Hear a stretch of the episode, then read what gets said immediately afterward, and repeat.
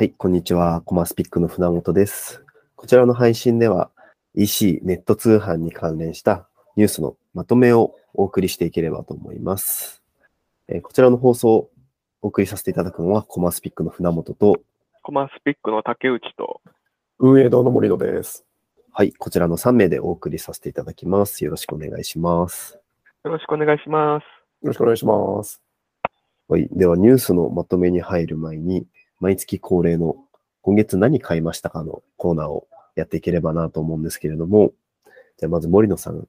2023年2月は何かお買い物されましたか？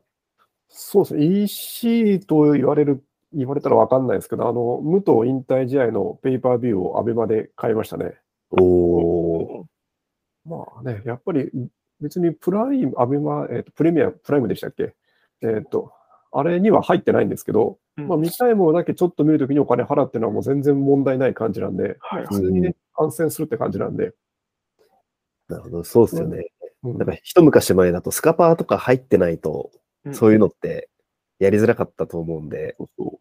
う。で、それ買って、まあ、で、テレビでもないので、結構長時間やるじゃないですか。はいうん、インタビューとか入るし、試合もテレビじゃできないことも結構できるし、う。うんん、いうのもあって、まあ、スポーツとか相性いいなと思いますね。あー確かにな。ずっとテレビの前にいなくてもいいですもんね。そうそう、移動しながらでもいいし、うん。まあ、同じの誰かと見ながら、ね、喋りながらでもできるし、はいうん。うんアベマだとチャット欄も流れてるし、そうですね。一人じゃない感はありますね。別に全然それで問題ないなと思いましたね。うん。うん。うんうん。だから今後こういうのやっぱ増えるだろうなって思うし、うん、多少高くても全然買っちゃいますよね、こういうの。ああ、まあでもそうですね。ライブのチケット買うと思ったら全然安いもんですもんね。そう交通費、宿泊費とかで考えたりしたら全然ですよね、もう。確かにそうですね。うん、えいくらだったんですか？その、あったかなえ ?4000 いくらだったかなおー ?4000 いくら忘れた。まあ、そんぐらいです。でも森野さんが愛知から東京出てっていう片道交通費でもう、それをカバーできちゃいますもんね。で、あとね、数千円のチケットだったら東京ドームとかだったらもうてっぺんの方ですからね、多分。ああ、見えないですからね。見えないですね、全く。で考えたらやっぱいいですよ、こっちの方が。確かにな。どこにも流れないライブ映像ですもんね。そうだまあ今後ペーパービューでイベント買うのは増えそうな気がします。確かにありがとうございます。じゃあ竹内さん、いかがでした？なんか買いました？そうですね。買い物というか、家族全体でコロナにかかってしまってですね、もう家がピンチしすぎちゃって、あの、妻の方の母親にちょっとヘルプ出してですね、来てもらったんですけど、はい。その時のちょっと、まあ、お礼として、感謝の印として、ギフトをちょっとプレゼントをしました。うんうんソーシャルギフトがすごい流行ってるんですけども、ぱりあのソーシャルギフトじゃなくて、普通にあの住所で届けることのなんか必要性っていうのを改めて感じてですね、うんあの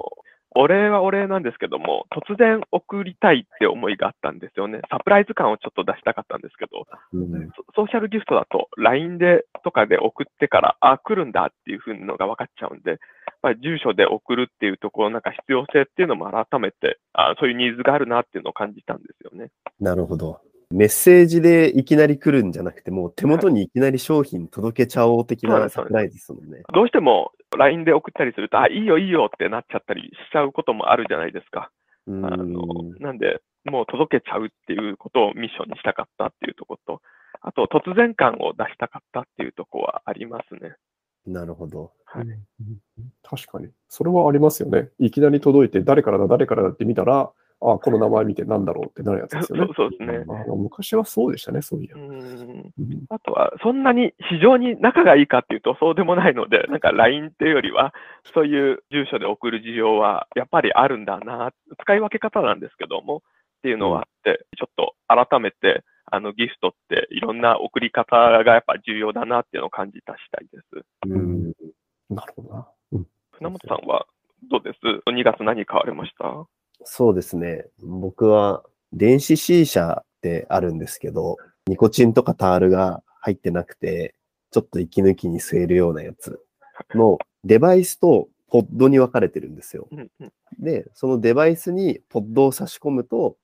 あの、吸えるよっていうもので、そのポッドをあの追加で買ったんですけど、あの、2月に新しいフレーバーが出てきてはい、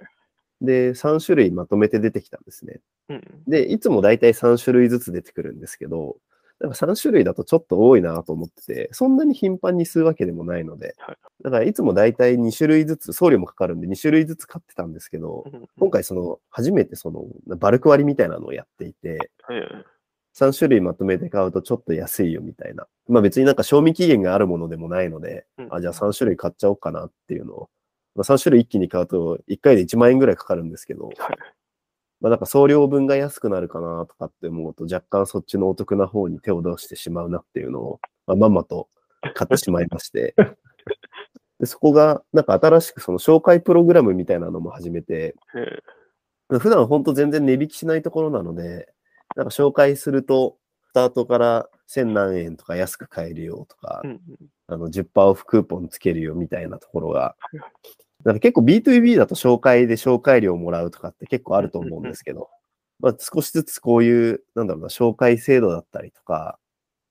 でしかも10%オフクーポンで紹介してくれるんだったら、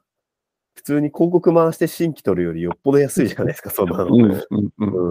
むしろなんかもっと大盤振る舞いしてもいいんじゃないっていうのを内情分かってる側からすると感じるところはあるんですけど。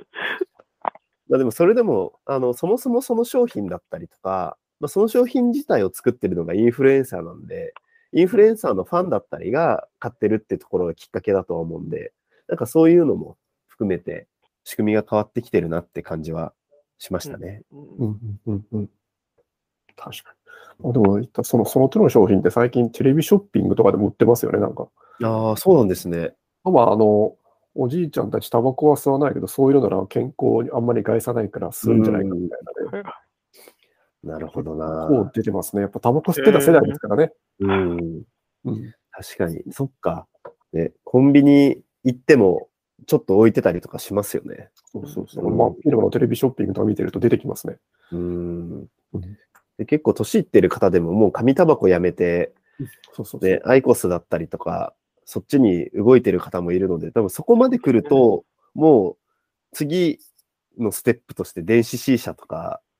に移る方は結構いるんじゃないかなと思うんですよね。ええうん。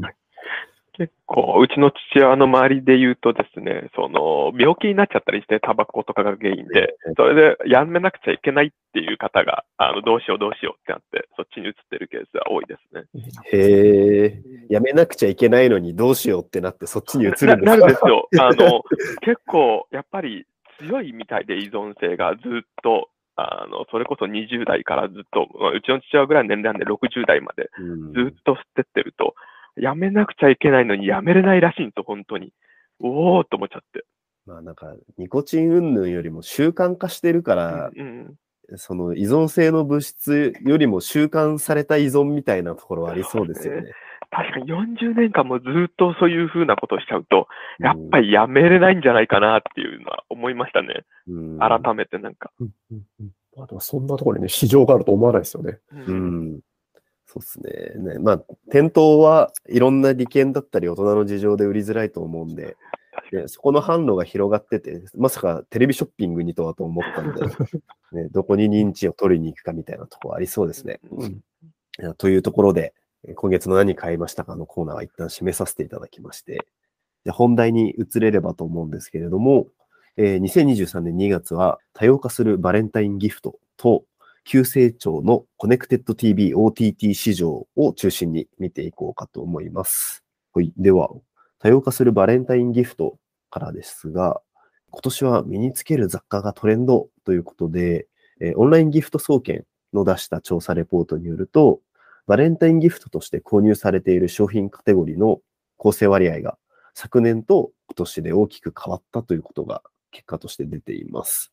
でこれ非常に面白いデータでして、2022年が大体その洋スイーツはスイーツ、ドリンクグルメのいわゆる飲食品のところで、えー、大体8割弱を占めていたんですけども、2023年はもうここの比率がぐっと変わって、その食品系だけだと6割いかないぐらいっていうとこ、約20%ほど減少して、その分雑貨の比率が2割ほどだったものが4割ぐらいまで伸びたっていう結果が分かっています。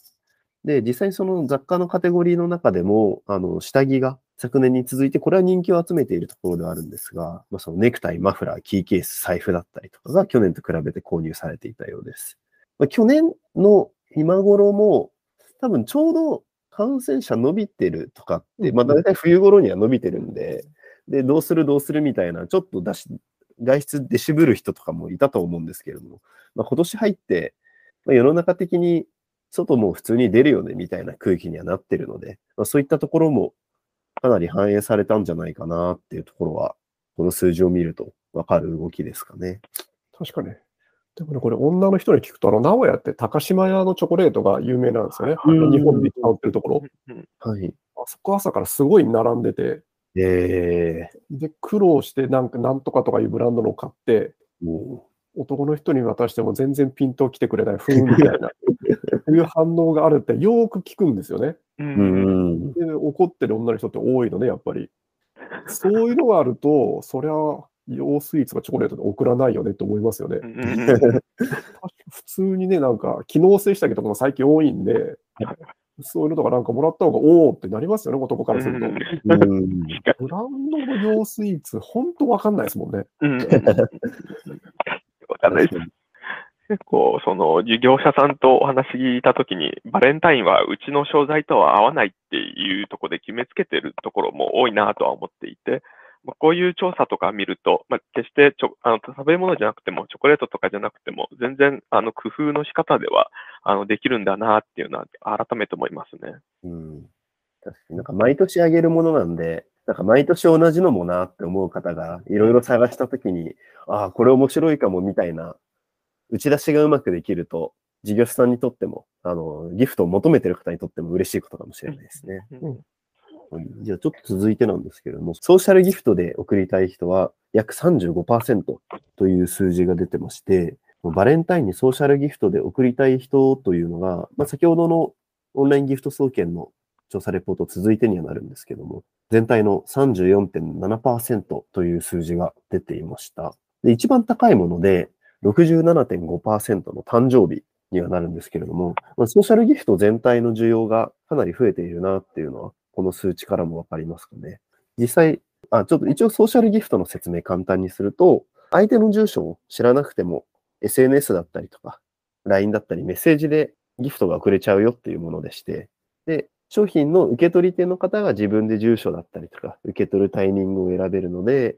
お祝いする当日にギフトが届かなくても、商品を買ったよっていう事実と、お誕生日メッセージとかを一緒に送れたりするので、なんかそういったところの手軽さから、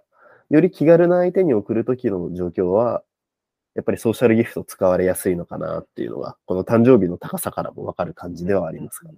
意外とやっぱ通販って住所の入力ってめんどくさいじゃないですか。めんどくさいですね。あれ、郵便番号って絶対調べるじゃないですか。あうれ、ん。まあその手間とか、なんで電話番号入れるんだろうとかあってう、んそういうのを考えると絶対こっちの方が楽ですよね。うんそうですね。うん。それは増えるなと思います、これ。うん。あとまあ、あの、ギリギリまで誕生日分かんなかった相手とか、突然誕生日分かった時にどうしようっていう時も、送った事実っていうところで、その当日でも送れるっていうのはありがたいなって思いますね。うん。そうですよね。LINE が今、誰々さん誕生日ですって教えてくれるじゃないですか。はい。で、あ、そうなんだって、でも普段よくしてもらってるからな、みたいな人とかって、そのままポチポチ LINE ギフトを送れると、そうですよね。もう UI、UX 完璧だな、これっていつも思ってます。いや、もう本当それでいいですよ。そこで気づいて送ったって、お祝いはその日にできるんで、そうなんですよね。なんとか荷物届くから全然いいですもんね。うんうんそうですね。でも本当に距離の近い人は誕生日会やったりとかすればいいわけで、うんなんか普段の感謝の気持ちを誕生日のタイミングで示せるんだったら、それこそソーシャルギフト様々だなっていう感じはありますね。えーそういったソーシャルギフトも、実際事業者さんの方にもかなり広がってきていて、2月だけでも ZENB さんだったりとか、タングルティーザーさんだったりとかが導入しているよっていうプレスも上がってきたので、合わせてこのあたりの記事をご覧いただければかなと思います。はい。じゃあ、ちょっとギフトに関しては以上となりまして、えー次のテーマの急成長のコネクテッド TV OTT 市場ということで、2022年もテレビメディア関連動画広告が大きく伸長ということで、電通さんが毎年発表している日本の広告費で2022年における日本の総広告費が7兆1021億円。で、昨年に対してプラス4.4%伸びているっていうことで、過去最高の2007年の記録を15年ぶりに更新した結果となりました。2007年も総広告費は7兆円超えてたんですけれども、去年の数値と2007年の数値で、その内訳が大きく変わっています。これ結構面白いですよね。2007年はマスコミ4媒体の広告費が半分以上占めてて、で、その時、インターネット広告費は10%もなかったんですよ。ただ昨年に関しては、マスコミ4媒体広告費が全体の33.8%まで減って、で、インターネット広告費が43.5%まで伸びてます。そのインターネット広告費の中でも特に伸びているのが、そのテレビメディア関連動画広告で、350億円の前年比140%成長ということで、かなり伸びているなっていうところになってます。で、具体的にテレビメディア関連動画広告って何ぞやというところなんですけれども、そのインターネット動画配信での広告費、例えばその TVer だったりとか、アベマだったりとか、えーと TVer が挙げられます。で、まあその TVer だったり、アベマのそのインターネット回線を通じて、えーコンテンツを配信するサービスを OTT、オーバーザトップの略なんですけれども、と呼ばれていることから、そのテレビメディア関連動画広告は OT 広告っていう言い方もできるみたいです。で、まあ、特にその TVer に関しては、えー2023年の1月ですね、月間ユニークブラウザ数が2700万を突破して、だから大体国民の5人に1人は TVer 使ってるんじゃないっていうぐらい、その浸透率が高まっているみたいですね。でもこういったその OTT の普及に向けて TVer さんはじめ、今各社さんかなり力を入れてるみたいなので、テレビ広告、テレビ CM ってなかなかこう効果測定しづらいよねみたいなところがあったかと思うんですけれども、まあ、こういったコネクテッド TV を介した OTT 広告とかであれば、インターネット回線通じてるわけなので、コンバージョン取れなくても、しっかりとその視聴者数だったりとか、視聴者属性みたいなところはある程度取った上で、次にアクションを踏めるような動きにはなるのかなっていうので、今後、なかなかね、小規模事業者さん向けというよりは、大きい会社さん向けだとは思うんですけれども、注目されるテーマになってくるのかなっていうところですかね。そうですね。まあ OTT だともうチャンネル数だとかは、まあね、結構増やせるんで、うん。まあ配信面はどんどん増やせるし、はい。セグメント切った番組とかあるんで、もうぴったりのものはどんどん営業もしやすいですし、うん。これはまあ、まだまだ伸びる余地がいっぱいありますよね。そうですね。仮に TVer さんとかもテレビで放送したとしても、後から TVer で見りゃいいやって人だらけだと思うので、うん。まあそうなるともうテレビってな、なんか、なんすかね、ライブでなんか見なきゃいけないものじゃない限り見なくていいみたいになってきますよね。そうですね。いやーどうしても今、僕、子育ての都合上、その時間に見るっていうのが難しいことも多くて、後で TVer とかで見たりすることもありますね。うん。そうですよ。なんかそこまでセットみたいなところありそうですよね。やっぱテレビスポンサーに入るところって、番組をある程度作ったりとか、方向性を決めたりとか漫才系の賞ーレースとかだと、CM の間に芸人さんが1コンテンツとして CM やってたりとかするじゃないですか。はいうんから、ああいうところまで踏み込んでやれるっていうのは結構テレビの強みなのかなとは思うので、なんかそこも TVer だったり、コネクト TV に上がるまでの一連の流れっていうところをうまく使えるのが理想ではある気はしますよね。もう YouTube とかだと今タイアップとかで結構自然な内容で宣伝かけてるとかもあったりすると思うんで、なんかそれぐらいの内容がもっと増えてくるのかなとかはちょっと思ったり。そうですね。もうテレビと OTT 合わせて連携してどうのこうのって絶対増えるでしょうね。うん。うんその方が広告費も取りやすいし、そうっすね。今度 YouTube 連動型とか、わかんないですけどね。どういう風に出てくるのかは。もっとコンバージョンを取りやすいようなコンテンツを企業側が求める可能性は全然あるかなっていうのは。で、もうブランディングだけのために CM をやる時代じゃなくなってる可能性は全然あるんじゃないっていう気は感じますね。はい。ということで、今月のニュースのまとめは以上とさせていただきまして、で、最後に毎月恒例の、えーおすすめ記事のコーナーに移らせていただきます。2月は取材とセミナーレポート合わせて5本記事を作らせていただいたんですけれども、各1名ずつこちらの記事からおすすめの1本をご紹介いただきたいなと思いまして、じゃあまず森野さん伺ってもいいですか？はい、これですね。えっ、と、目指せ月賞1億円、楽天ネーションズと共に歩む、えーベビーグッズファクトリー成長の奇跡とこれからってやつですね。もう、楽天ネーションズ、まあ楽天で売ろうと思ったらやっぱネーションズが入るのが一番早いと思うんですよね。うんとにかく売ることを考えたらもうネーションズだと思います。売った後に何が残るかとか、売って何をするかとかって考えてないと、そこで燃え尽きちゃったりもするので、うんうんね、自分が何をどう売りたくって、どれくらいの成長速度でいきたいのかっていうのを決めた上で入るならいいと思うんですけど、うん。なんとなく入った、売り上げ上がった、うん、でもなんか楽天ハック的なみたいなので上がったけど、って疑問を感じちゃうとね、またそこで終わっちゃうので、うんうんうん売り上げを何で売るのかって考えて入ってくれると、本当にネーションズはいいなと思ってます。うんそうですね。結構ネーションズに関しては、楽天って、楽天に限らず EC モールってお作法があるので、いわゆるマーケのことをよく知ってる方とかであっても、じゃあ楽天でどうするみたいな話って結構難しいかなと思うんですよね。で、担当の ECC が今一つだった時とかって、本当にどうしようもないことになりがちで、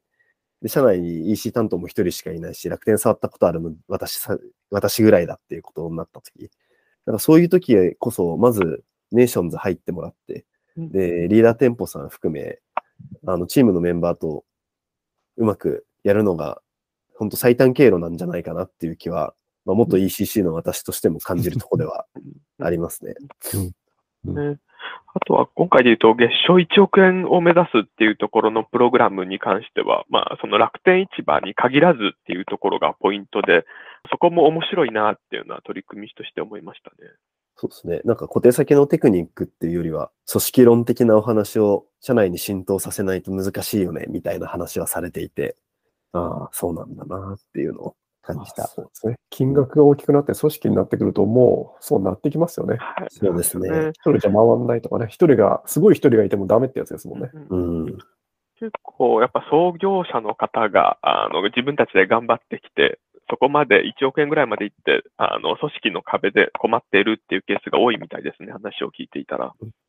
ありがとうございます。じゃあ、竹内さん、いかがでしたか？そうですね。僕はソファ D2C、あの、マニュアルグラフが EC 運用にリアルの接点を取り入れている理由とはっていう記事が、インタビュー記事が一番心に刺さりましたね。結構その EC、EC でっていうところをやっていくんですけども、なかなかソファみたいな高い商品って EC だと売れないっていう話をされていて、うん。じゃあ、ポップアップストアだってやるんですけども、ポップアップストア開催したところで、やっぱそういう高いものって、通りすがりの人が買うかっていうと、まあ買わないらしいんですよ。うんで、そういったところ、高単価で人生を左右するような買い物に対して、どうやって買っていただくかっていうところを、顧客のその動きだったりとか行動とかを考えながらちゃんと設計しているっていうところが、あの、このインタビュー記事から伝わりますね。ありがとうございます。